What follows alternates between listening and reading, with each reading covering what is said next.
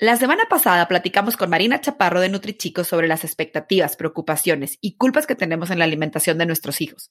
Y en este episodio regresa para compartirnos herramientas concretas que nos ayuden a crear un cambio en nosotros y en nuestro sistema familiar. Esto es Entre Tantas Madres, porque todas estamos entre los hijos, la casa, el trabajo, nuestros traumas, los traumas de las amigas, el ejercicio, la pareja, salir a tomar un vino. ¡Ya! Ser mamá está cabrón. Y lo que siempre falta es tiempo. Por eso en 20 minutos nuestros invitados nos darán información concreta, sencilla y aplicable. Si una mamá cambia, todo a su alrededor cambia. Bienvenidos a Entre Tantas Madres. Bienvenidos una semana más a Entre Tantas Madres. Estamos el día de hoy con la segunda parte de ¿A qué le tienes miedo? Estamos otra vez aquí con Marina Chaparro, que ella es mamá de dos hijas, como lo comentamos en nuestro episodio pasado, nutrióloga infantil, educadora en diabetes y tiene un libro padrísimo que si tu mamá estás ahorita embarazada pasando por este periodo y, de, eh, y tienes diabetes, te lo súper recomendamos, es Embarazo y Diabetes por la Asociación Americana de Diabetes. Bienvenida Marina, una semana más, ¿cómo estás? Hola Cintia, feliz de estar aquí de vuelta en esta parte 2 porque nos quedamos con mucho que decir, este, pudimos hablar y hablar y hablar, este, que es un tema que me encanta, que es redefiniendo eh, esas maneras que tenemos de, alimentar a nuestros hijos, ¿verdad? Un poco transformando esas maneras que, estamos acostumbradas a, pensar en la alimentación eh, y todo va a ser fundado en tal vez entendiendo un poco más de a qué le tenemos miedo, cuáles son las expectativas que nosotras mismas hemos puesto en nuestros hijos con la idea de criar a niños saludables, criar a niños que coman de todo eh, y que sepan eh, que se puede comer un poco de todo con balance eh, y, que también se, se, pueda disfrutar, ¿no? Entonces vamos entrando en tema, este, ¿qué pudiera ser, Marina? A ver, ahorita que estamos hablando de esto, a, las mamás que nos están escuchando, a los papás que nos están escuchando, que de entrada si ya, ya les interesó este tema es porque tienen la espinita, ¿qué les recomendarías tú? ¿Cómo iniciar? Este reentrenamiento, vamos a decirlo así? Tal vez cinco reglas, las únicas reglas que me gustaría que los papás sigan. ¿verdad? Eh, en cuanto a cómo crear a niños saludables, que tengan una buena relación, niños que se alimenten bien. Y, te digo, no es todo o nada. O sea, e, eso se me hace la, cosa más loca, decir, o es todo o es nada porque eso no va a ser este, duradero a largo plazo. Entonces yo busco ese, ese balance que a veces es bien difícil como ser humano aprender ese balance, ¿no? Eh, porque decimos, estamos acostumbrados o a todo, o a frío, o a caliente, no, no estamos en ese medio. Entonces, diría, estas cinco cosas que podríamos empezar a hacer, estos cinco propósitos, estas cinco reglas que digamos. Eh, la primera sería, empecemos a comer más en familia. Y, yo creo que tal vez muchas, mucha gente dice, ay, X, comer en familia. No me estás diciendo nada de qué tipo de, de alimento, Marina. No me estás diciendo que si le puedo dar esto o esto. Pero es que la investigación, Cintia, nos dice, la investigación nos dice que el simple hecho de que los niños coman en familia tienen menos riesgo de desarrollar sobrepeso. Solamente comer en familia. Deja tú el tipo de comida. Yo no te estoy hablando del tipo de comida, yo te estoy hablando de que se sienten todos, de que quitemos el iPad y la, la distracción, que esa es otra de las cosas que voy a platicar. Pero siéntate con ellos, platiquen y se ha demostrado que los niños que comen más de tres veces en familia tienen menor índice de obesidad, tienen eh, mayor desempeño eh, académicamente, tienen mejor salud mental. O sea que volvemos a lo mismo. La mesa no solamente es un lugar para comer, es un lugar para aprender de la vida, para, para donde aprendes, digamos, a muchas cosas que, que, no, que tus papás te van a enseñar donde platicas, donde convives. Tal vez hay familias que son la única media hora, la única hora que tienen para convivir realmente todos al día, ¿no? Es... Pues comamos en familia y no puede, puede ser una meriendita, que te sientes con ellos y que, no, un momento para pausa, vamos a comer, perfecto. Eh, otra cosa que siempre digo es, vamos a exponer sin presionar. O sea, si queremos que nuestros hijos aprendan a comer diferentes cosas, lo tienen que ver. Y uno de los errores muy comunes que veo, que es muy válido, es que lo dejamos de presentar. Es que, por ejemplo, eh, a mi hijo no le gusta el tomate y se lo puse una vez y me dijo que no le gustó. Entonces, ¿qué hacemos? Le dejamos de poner tomate.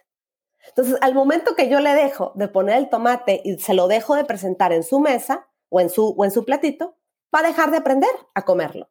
Entonces, solamente porque te dicen que no les gusta o que tal vez tú asumes que no les va a gustar porque tal vez no le ha gustado X o Y, no dejes de presentarlo. Entonces, siempre, siempre, no me importa que no se lo coma, quiero un pedacito pequeñito, ya sea de una fruta, de un vegetal, tal vez un pedacito de piña, que un espárrago, que un champiñoncito, algo pequeño, pero que siempre lo estén viendo.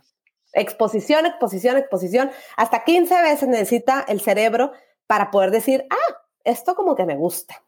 Y para que lo asocie, ¿no? Que diga, ah, esto es normal, ¿no? Y, te voy a decir, va, va para el otro lado, porque en mi experiencia no he batallado así a ese grado con, con que coman, pero ahí te va. O sea, mi hija podía encontrar una papaya así, en, tengo hasta una foto y se las voy a poner para que vean que no miento, así chiquitita, así puesta en donde tengo la fruta y, y de repente así mordiéndola. No era chiquitita, un año, dos años de nunca batallar, cebolla, tomate, todo. Y ahorita, entrando a los cinco años, ya hay cosas que mi amor, ¿por qué no te comiste los pimientos morrón toda la vida? O sea, tengo cuatro años dándole pimiento morrón y se los come a mordidas.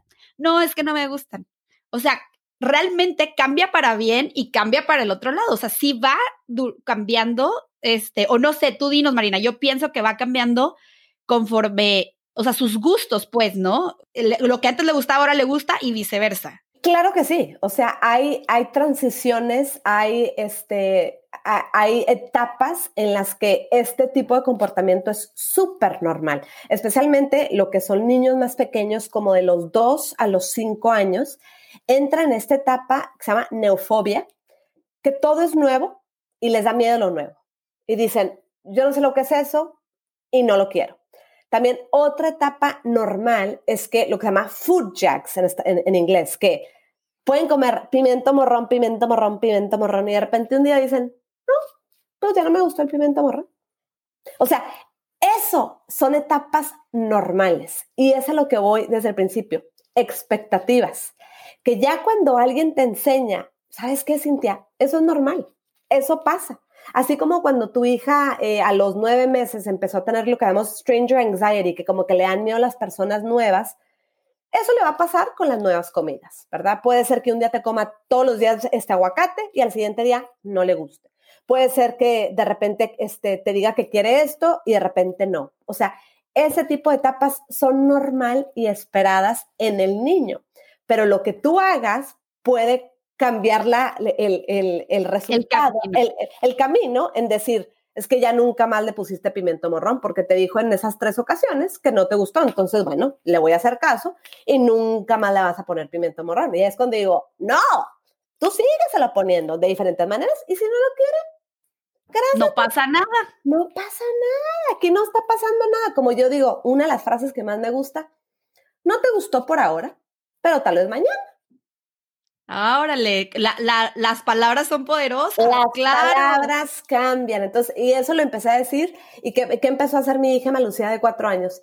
Mami, eh, no, justo hace dos días le di una berenjena que fue un poquito diferente. Dijo, mami, no me gustó por ahora, pero tal vez mañana. Y yo así. Claro, orgullosísima. Pero las palabras, te digo, esa mentalidad de es una, es una jornada, ¿verdad? No es un destino final, toma tiempo, va a haber momentos, o sea, es dos pasos para adelante, uno para atrás, pero eso es normal y cada niño va a llegar a su curso este, y, va a tener una, una, etapa de desarrollo totalmente diferente a la otra. Este, entonces, bueno, volvimos a número dos. Número tres es invitarlos a la, a la cocina. O sea, eso yo soy fan, fan, fan de meterlos en la cocina y, siempre digo, ¿por qué a veces le regalamos cocinitas de plástico a nuestros hijos y, y, queremos que jueguen con ellas todo el tiempo? El momento de la cocina de verdad. No, no, no, no, no, mijito, váyase de la cocina. En la cocina no se mete. Entonces, al revés, yo quiero que venga a la cocina, claro, en, de manera apropiada a su edad, pero que me ayude a lavar los diferentes vegetales, que me ayude a cortar las cosas, que simplemente lo vea, porque esa experiencia, esa, digamos, relación que le usted digo, que diga, ah, pues este tomate, pues no me va a matar, o sea, este tomate se ve interesante. Ya cuando se lo pongas, ya dice, ah, pues este ya lo he visto muchas veces, ya lo he lavado, ya lo he tocado, ya lo he olido y entonces me lo puedo comer. Y, y, aparte la, como la experiencia de yo lo corté, Entonces soy dueño de mi, de mi espacio, de esto, no nada más alguien que no sé ni qué ni cómo me lo puso en un plato, ¿no? Es, eh, eh, eh, ellos quieren ser independientes, ellos buscan ese yo, yo, yo, yo, yo. Entonces, si yo, mami, lo corté, uy, pues entonces voy a estar más interesado, más curioso en probarlo, ¿no? Esa, hay que fomentar esa curiosidad y yo sé, te lo juro que a veces digo, ay, ¿por qué las invité a la cocina? Porque me están haciendo un desastre. Sí, totalmente. Pero, pero mira, ok, se limpia, no pasa nada, estoy fomentando esa curiosidad y a veces creo que actuamos muy rápido y decimos, no, no, no, no, no, no, mejor ni toques eso. Y ahí, uh, esa curiosidad se mató, e, esa oportunidad de, de aprender algo nuevo, pues, pues la perdimos la perdimos y, fíjate que nosotros, de hecho, si ven ahí nuestro Instagram, tenemos muchas recetas con los niños. Es parte también de la filosofía el que cocinen. Y siempre cuando he presentado una receta con mis hijos les pongo, la expectativa tiene que ser de diversión. Si tú tienes prisa en cocinar, no lo hagas. Mejor hazlo tal vez un sábado o un domingo que sea tu actividad de sábado o de domingo relajada en la que vas a darles oportunidad de que se manchen, de que se tarden, de que la comida no va a salir perfecta. Obviamente no los pongas a cocinar el día que va a venir tus amigas a cenar y quieres que se vea perfecto, ¿no? O sea, hay que ser realistas, hay que ser realistas. Hay que ser realistas y también ser pacientes con los niños, pero definitivo sí, creo que es una mega herramienta. Quitar entre lo que se pueda los celulares, las teles a la hora de comer. Y, cuando lo puse, pues yo creo que esto fue uno de los que muchos papás me dicen, ¡ay, esto es difícil! Claro, en la era de la tecnología, hello pandemia, eh, digo, han cambiado muchas cosas, pero como te digo, ok, si lo estás haciendo ahorita, ok, no es todo nada, pero es cómo lo podemos, en vez de hacer por media hora, cómo lo podemos limitar a que ahora sean 15 minutos,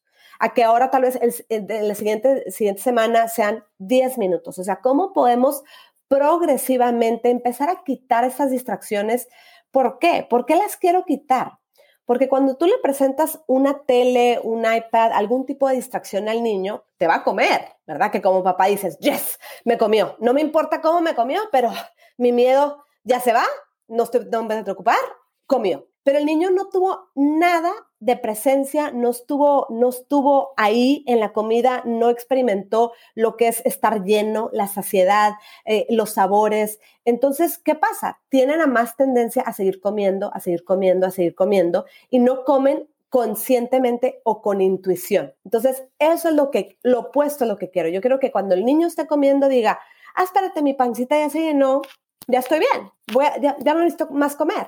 Entonces, eso es súper importante y si lo están haciendo ahorita, bueno, ¿cómo lo podemos hacer lentamente a que cada vez sea menos distracción, menos distracción y que puedan comer por 15 minutos, aunque sea en familia, todos juntos, sin tener un aparato allá al lado? Oye, Marina, yo tengo un niñote de 40 años al que le vamos a poner este podcast y le vamos a explicar, por el amor de Dios, por qué su esposa siempre le pide que apague la tele cuando comemos. Bueno, yo creo que ha sido uno de los pleitos más grandes de mi matrimonio. Él apaga la tele, digo en general, para, pero para comer. O sea, ahorita que lo estás diciendo es, por favor, esposo mío, escúchalo, ponlo en práctica. Sí, como te digo, o sea, esta pandemia ha llegado a, nos ha retado en muchos aspectos, pero te digo, o sea, si eso es algo que dices tú, híjole, Marina, es imposible, pero, pero quiero más allá que entiendan el por qué no lo recomiendo. No, tú puedes seguir usando tu iPad en otro momento, fabuloso, ok, pero para comer no lo quiero porque se les olvida que están comiendo. Su cuerpo, su cerebro no le llega la señal de, ay, ya estoy lleno, ya me sacié entonces, es como que, como la película de Wally, que nomás abren la boca y están come, come, come, come, come y no se dan cuenta. Entonces, quiero evitar eso. Y el último es enfocarnos en los horarios. Yo sé que también platicando de la pandemia, muchos hemos estado preocupados que tal vez nuestros hijos están comiendo más o, o tal vez constantemente quieren pedir una meriendita, una picadera, un snack. Entonces, en vez de enfocarnos en restricción, restricción, no comas esto, no comas esto, enfócate en los horarios. ¿Por qué? Porque los niños necesitan tener horarios. Y cuando tú como papá enfocas tu energía en lo que puedes controlar, ¿qué, qué vas a poder controlar? Los horarios y lo que sirves. O sea, si tú estás segura de tu desayuno, es a esta hora niños a desayunar, hay tu fruta, hay tu vegetal, hay tu verdurita, pues que si te comieron un poquito más de la cuenta, me debería preocupar un poco menos pero el enfoque principal tiene que ser enfócate en horarios, enfócate en, en lo que está sirviendo. Porque lo que termino viendo es que muchas veces los niños empiezan a comer más, empiezan a desajustarse porque no tienen horarios eh, porque ya sea que se está tardando mucho en comer o que tal vez la comida fue súper poquita, entonces tienen hambre a la media hora, entonces siguen picando, picando, picando, picando, picando. Entonces, parte de mis consultas es mucho enfocándonos en esa rutina, en esos horarios, para que entonces el niño pueda estar lleno, estar satisfecho, se pueda sentar en sus comidas y tal vez ya va a quitarse tanto esa picadera, este, ese tengo hambre, tengo hambre, porque ya tenemos horarios apropiados. Y también nos baja el estrés a nosotras de estar teniendo que servir cada media hora algo que comer. Exactamente, exactamente. Oye, Marina, pues sí, ya desgraciadamente nuestro tiempo se nos acaba, que si fuera por mí, yo me quedaba aquí unas tres horas más, porque aparte, yo como te dije la primera vez, te dije, soy una apasionada de la nutrición de los niños, creo que me equivoqué de, profesión, sí debía haber ido por ahí. ¿Con nunca tarde? Qué bárbaro, la verdad, me encanta poder aprender todo esto y tener estas herramientas, pues para poder tener una mejor relación con la comida, que nuestros hijos la tengan, o sea, que al final de cuentas es lo que queremos. Antes de irnos, te tengo una preguntita y que nos des tu último mensaje nada más, porque esto creo que muchas mamás no lo preguntamos, ¿es mi culpa que mi hijo coma de más o no? Y, y mira, volviendo a lo que te dije al principio, ¿por qué tenemos que pensar en culpa? ¿Verdad? O sea, ya luego, luego es que yo, es que yo. No, ¿verdad? Hay muchos factores por los cuales los niños quieran comer ciertas cosas. Parte es genético, ¿verdad? Hay ciertos niños que, por ejemplo, si tú fuiste muy quisquillosa, eh, si tú no comiste bien desde pequeña, puede ser que tus hijos tengan mucho más predisposición. Entonces, sí hay un componente genético, ¿verdad?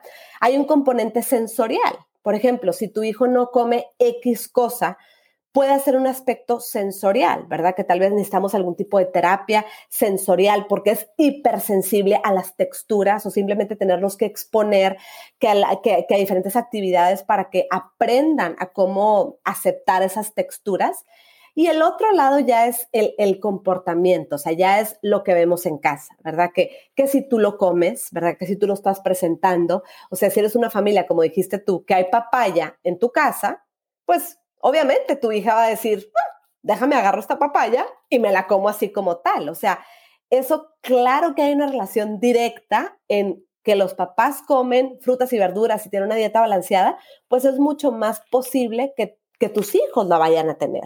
Pero también yo conozco a mamás, incluso mamás nutricionistas, que comen súper bien, pero sus hijos tal vez son súper quisquillosos. Entonces ahí es cuando digo, pues no hay que enfocarnos en es que por mi culpa, por mi culpa. O sea, que ya, ya como mamás tenemos tanta culpabilidad por tantas cosas.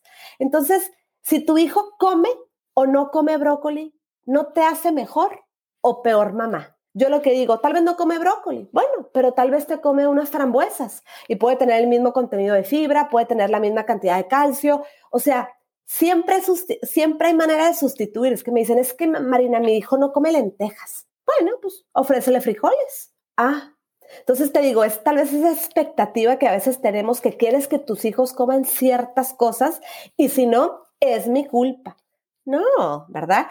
Lo que quiero que te enfoques es asegúrate de que trates de ser el mejor ejemplo que puedas, de que siempre haya frutas, que siempre haya vegetales, enfócate en los horarios, en, tener esa relación positiva, no necesariamente estar forzando que come esto, come esto, come esto. Y, y los niños después van a venir, o sea, van a, si tú, si tú eres el buen ejemplo, es muy probable que tus hijos lleguen a ese momento. Y si no lo eres, entonces ¿Cómo podemos hacer para que tus hijos eh, no tengan esas mismas tendencias que tú y podamos este, darles una alimentación sana y variada?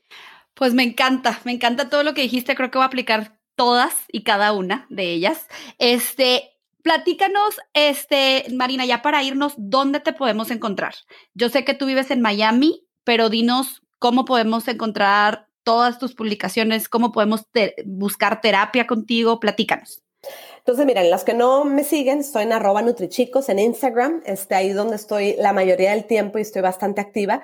Eh, obviamente, te digo, estoy viendo a consultas en toda parte del mundo, una de las bendiciones, digamos, de, de, de esta pandemia, Entonces, siempre me pueden mandar un mensajito directo, pero pueden encontrar más información también en mi website. Tengo consultas en inglés, en español, y es para todo tipo de familias, ¿no? Familias que están luchando con hijos que no quieren comer, que están muy delgaditos, eh, niños que tal vez están preocupados porque están comiendo demasiado, eh, eh, introducción a alimentos, este, vegetarianos, veganos, o sea, tengo una gran variedad de cosas, pero fíjate que ahorita también estoy muy motivada porque voy a hacer algo un poco diferente este año, que quiero tener como un group coaching con cinco mamás, algo súper pequeño. Todavía no lo he publicado, entonces cuando lo publique te lo voy a compartir, porque justamente quiero eso, quiero transformar la alimentación de los hijos, quiero cambiar esa mentalidad que muchas mamás tenían para empezar a tener una mentalidad de criar a niños que tengan una buena relación con la comida y que coman desde el sushi al brócoli sin peleas y sin trucos. Entonces, este va a ser un programa un poco diferente, un poco novedoso, porque van a ser cuatro semanas eh, donde voy a tener a un grupo de mamás pequeño con la idea de apoyarnos unas a los otros, donde vamos a estar comunicándonos cada semana, donde va a haber ejercicios como ¿a qué le tienes miedo? ¿Verdad? ¿Cuáles son tus expectativas? Tener un poco de esa introspección de decir, pues, ¿a qué le tengo miedo? O sea, ¿por qué, ¿por qué tengo tanta frustración? ¿Qué hay detrás de ahí?